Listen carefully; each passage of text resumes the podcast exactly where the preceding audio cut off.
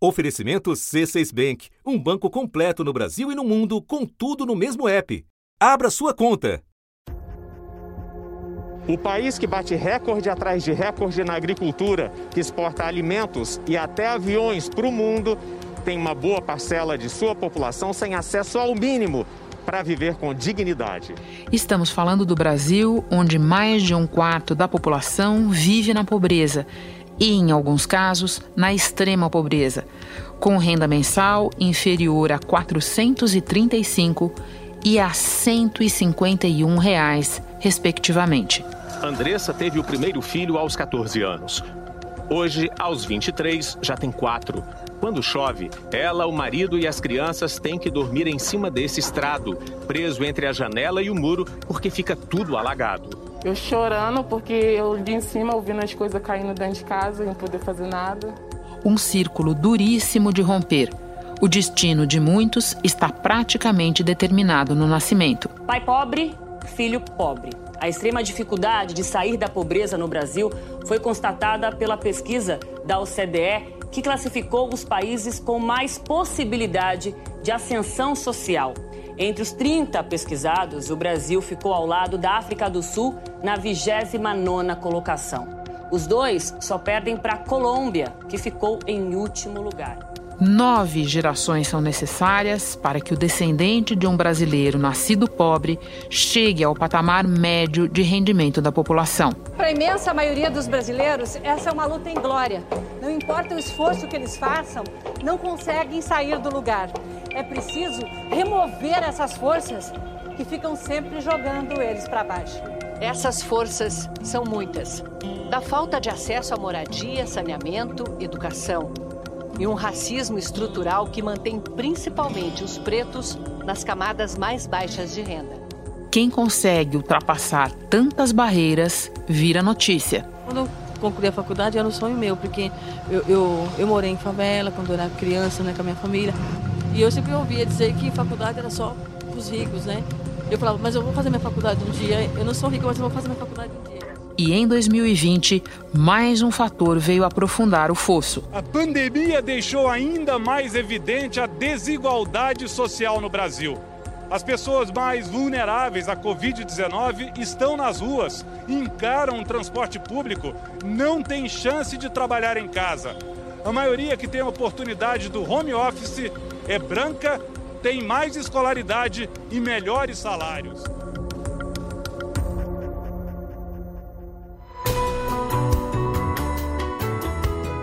Da redação do G1, eu sou Renata Loprete e o assunto hoje é imobilidade social.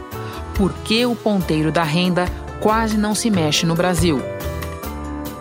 É o que eu vou conversar com o economista Paulo Tafner, pesquisador associado da USP e diretor-presidente do recém-lançado Instituto Mobilidade e Desenvolvimento Social. Sexta-feira, 27 de novembro. Paulo, o Brasil convive historicamente com desigualdade elevada e pobreza persistente. Isso apesar de a pobreza ter diminuído em alguns períodos. Você aponta como uma das causas para isso a baixa mobilidade social no país.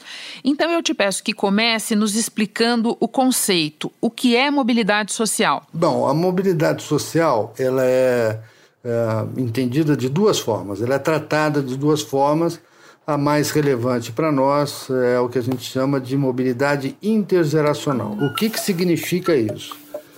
Significa a, a, o quanto uma geração mais nova a, evolui em relação à geração anterior. Basicamente, a relação entre pais e filhos.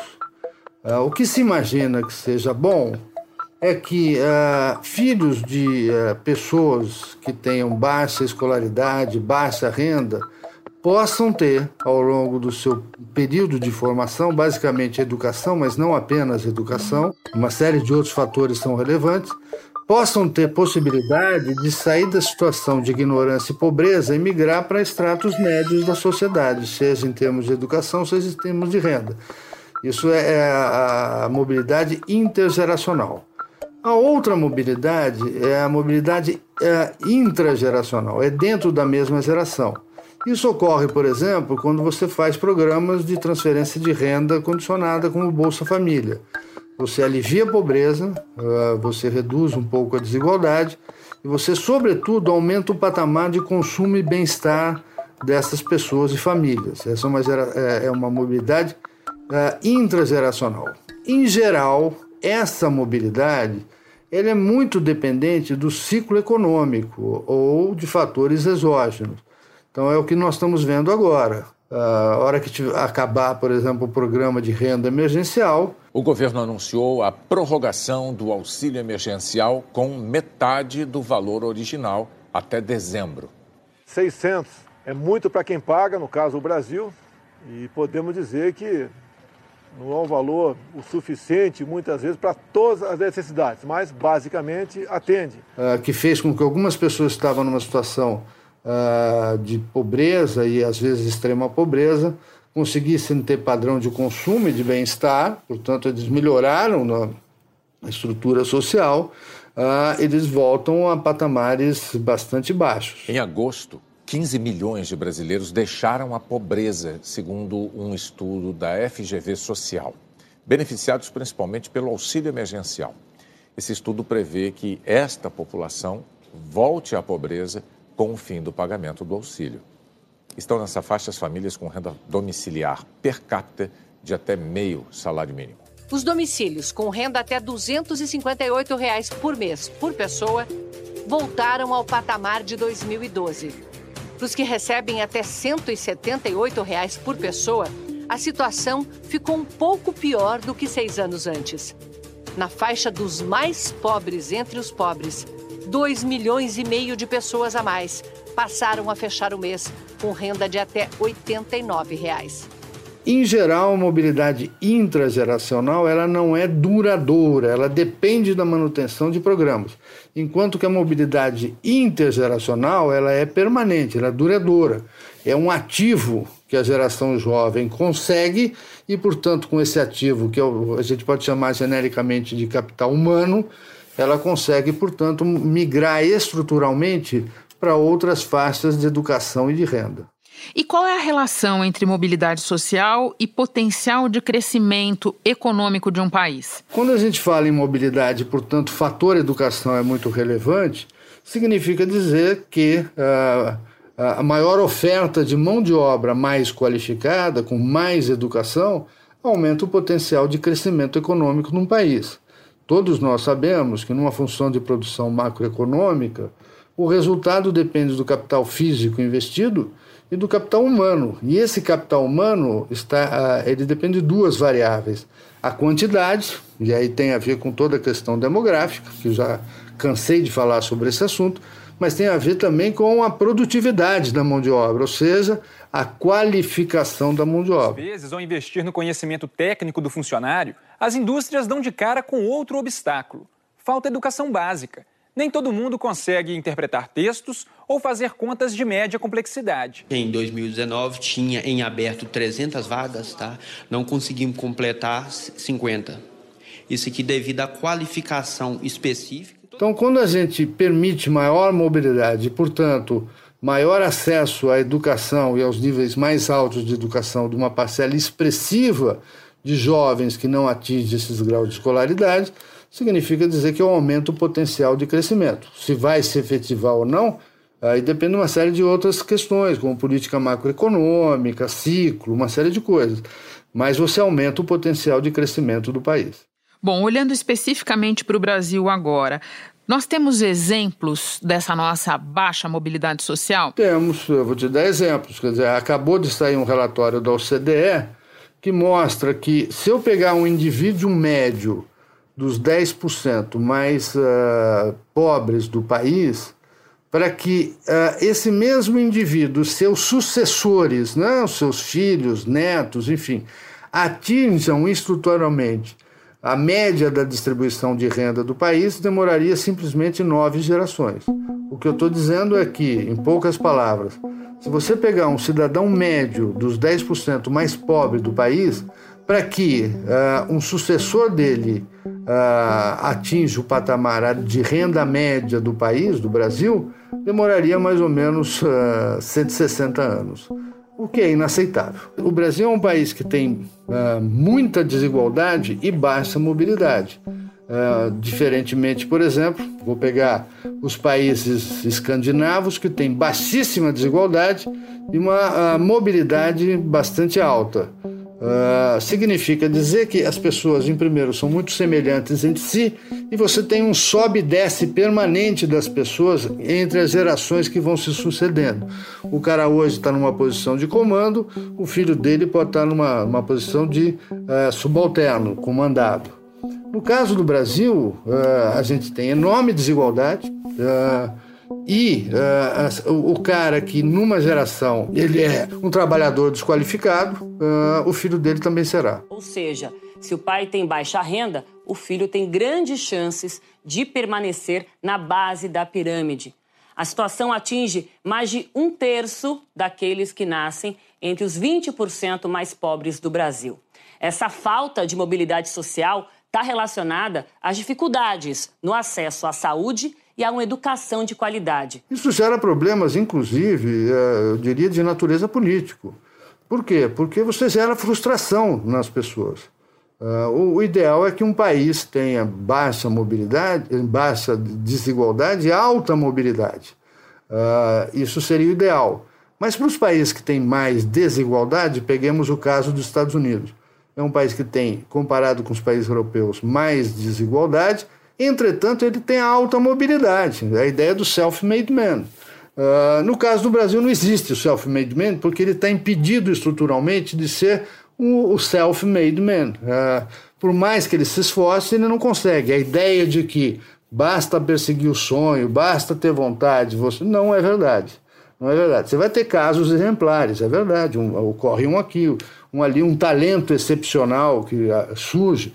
Mas uh, isso não é a realidade para a esmagadora maioria uh, da, das pessoas e dos indivíduos brasileiros que estão nos estratos mais baixos de renda e de escolaridade. É a boa e velha exceção que apenas confirma a regra. Paulo, você descreve um quadro em que é, pessoas da mesma idade, jovens, crianças mais ou menos da mesma idade, estão, na verdade, disputando corridas diferentes na vida. Elas nunca estarão disputando a mesma corrida.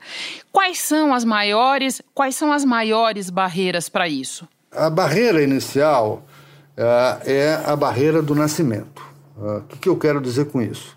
Uh, nós sabemos, já há evidências bastante consolidadas, trabalhos científicos mundo afora, mostrando que uh, o acompanhamento de uma mulher grávida, todo o trabalho de, de, de, preparo para o parto é fundamental para não apenas evitar mortalidade durante o parto, mas também é definidora de alguns aspectos que vão perdurar para a vida inteira. Por exemplo, o peso ao nascer, as condições de saúde da criança, a mortalidade nos primeiros anos de vida e a capacidade de aprendizado. Uh, veja só, uh, isso é tão importante que a história do indivíduo está determinada na barriga da mãe. Uh, isso é inaceitável.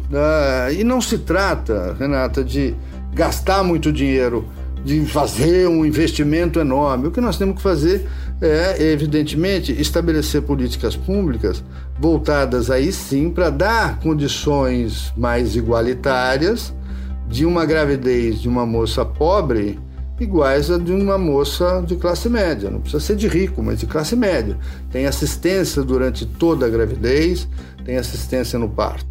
À espera de Cauã, a jovem mãe se contorce de dor. E até agora não tem médico, diz que só tem um médico para atender as pacientes e para fazer o parto. Na triagem, teve exame de toque, mediu pressão? O que foi não. que ela fez? Ou só conversou ela só com você? fez medir a pressão e fazer minha ficha. Outro, outra coisa que é importante uh, e determina a capacidade de aprendizado infantil. Uh, está absolutamente documentado que uh, nós humanos temos dois momentos bastante vertiginosos de capacidade de aprendizado. O primeiro momento ocorre entre 2 e 4 anos, mais ou menos, e o segundo momento na juventude. Uh, depois, uh, essa capacidade de aprendizado vai progressivamente diminuindo. Pois muito bem, uh, está já documentado fartamente documentado que, por exemplo, trabalhos uh, importantes de leitura em creches infantis, uh, para aumento da, da, da, do número de palavras, de vernáculos que a criança absorve, é absolutamente fundamental para o aprendizado durante todo o ensino infantil.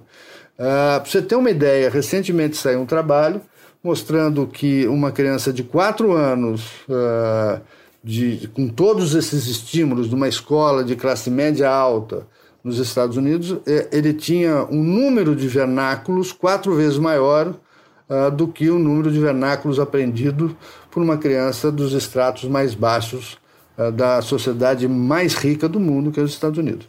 Você imagina no Brasil que deve ocorrer. Apenas 2,1% dos alunos carentes aqui no Brasil conseguem atingir o nível de bons conhecimentos em ciências, matemática e leitura no PISA, que é o Programa Internacional de Avaliação de Alunos. O governo pretende cortar mais de 4 bilhões de reais dos gastos com educação no ano que vem. Pelo projeto, os cortes no MEC serão de 18% nas despesas não obrigatórias. A Associação Nacional dos Dirigentes das Instituições Federais de Ensino Superior disse que as instituições não vão conseguir garantir as finalidades de ensino e pesquisa. Bom, já que a gente está falando de educação, o Brasil investe, no cômputo geral, mais em educação do que alguns países mais ou menos no mesmo patamar, embora ele invista menos por aluno. Você já disse mais de uma vez que não é apenas um problema de dinheiro, embora no passado recente e mesmo agora as tesouras que a gente vê sendo aplicadas ao dinheiro da educação é, não me parecem triviais. Bom, se não é apenas um problema de dinheiro, é, como é possível melhorar a situação? Eu acho que nós temos que ter uh, políticas públicas, planos específicos em várias áreas uh, da assistência social, a educação, a saúde, o atendimento à criança. E eu vou te dar uh, alguns exemplos. É inaceitável que nós tenhamos no Brasil, em algumas áreas, uh, em algumas escolas, uh, 20, 22% de perda de aula num período escolar de um ano. Isso não, o salário está pago, o prédio está lá, a luz está lá.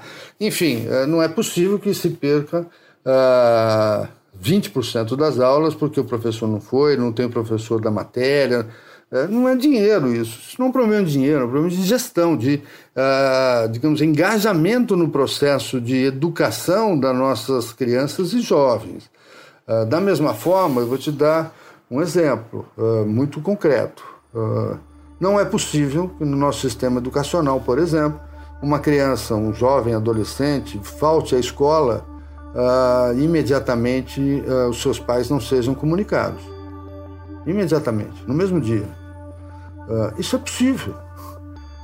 eu ouvi uma vez uma diretora de escola me contando que tinha alunos que faltavam 5, 6, 7 dias direto na escola. Eu falei, perguntei, escuta, mas a escola não entra em contato com os pais?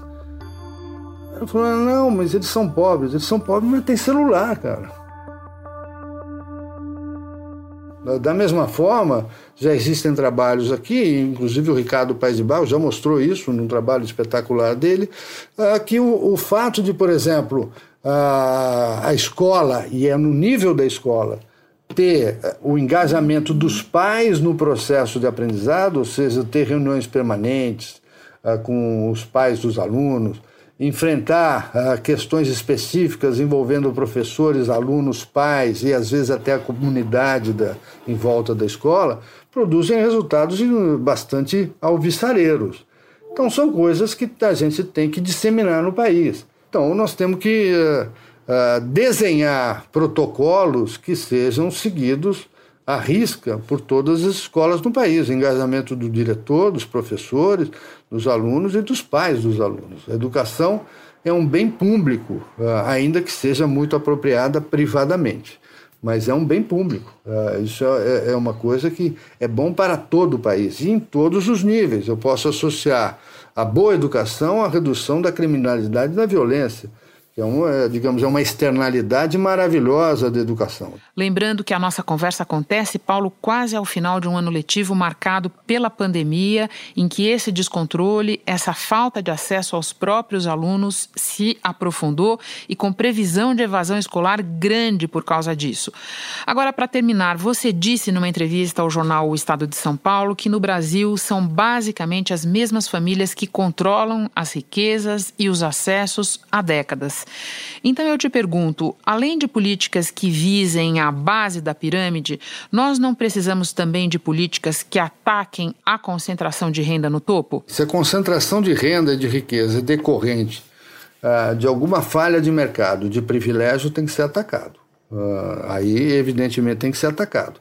Uh, eu sempre digo e, e, repito: o que a gente tem que combater no país é uh, digamos, a capacidade de certos grupos de rent seeking, de extrair renda por sua por seu poder uh, político, econômico, seja lá o que for. Isso tem que ser atacado. Segundo o IBGE, duas a cada dez pessoas concentram até 60% da renda no país. O fosso é tão profundo que no Brasil o 1% mais rico concentra mais renda do que os 40% mais pobres.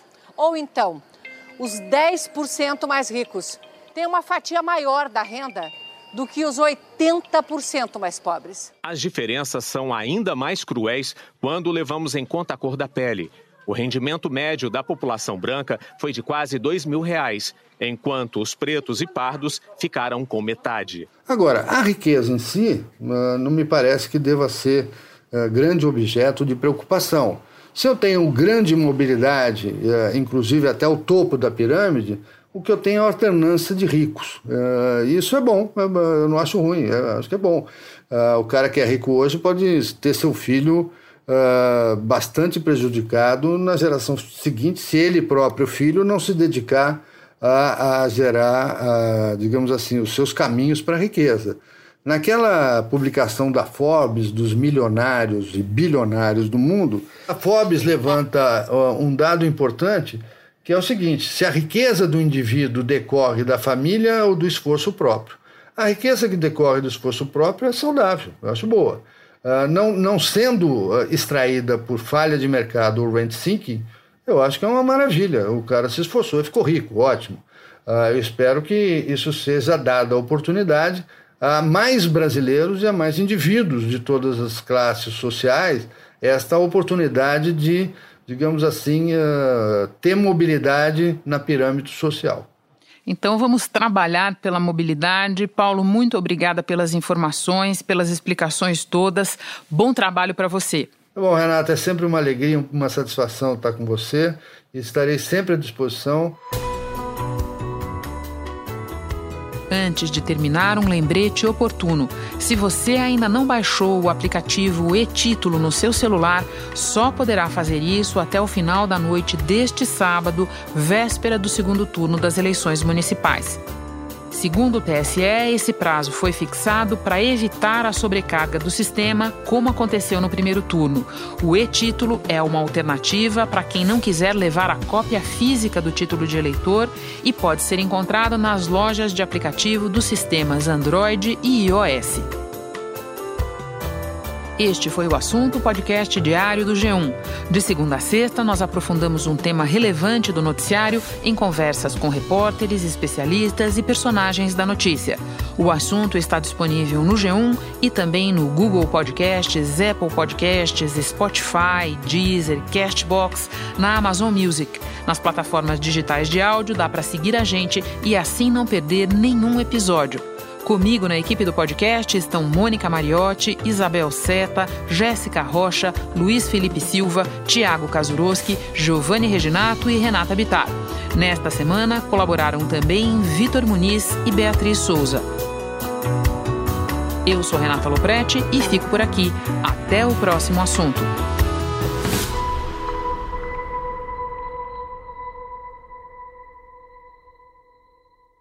Você no topo da experiência financeira que um banco pode oferecer. Escolha um banco completo no Brasil e em qualquer lugar do mundo. Abra sua conta no C6 Bank.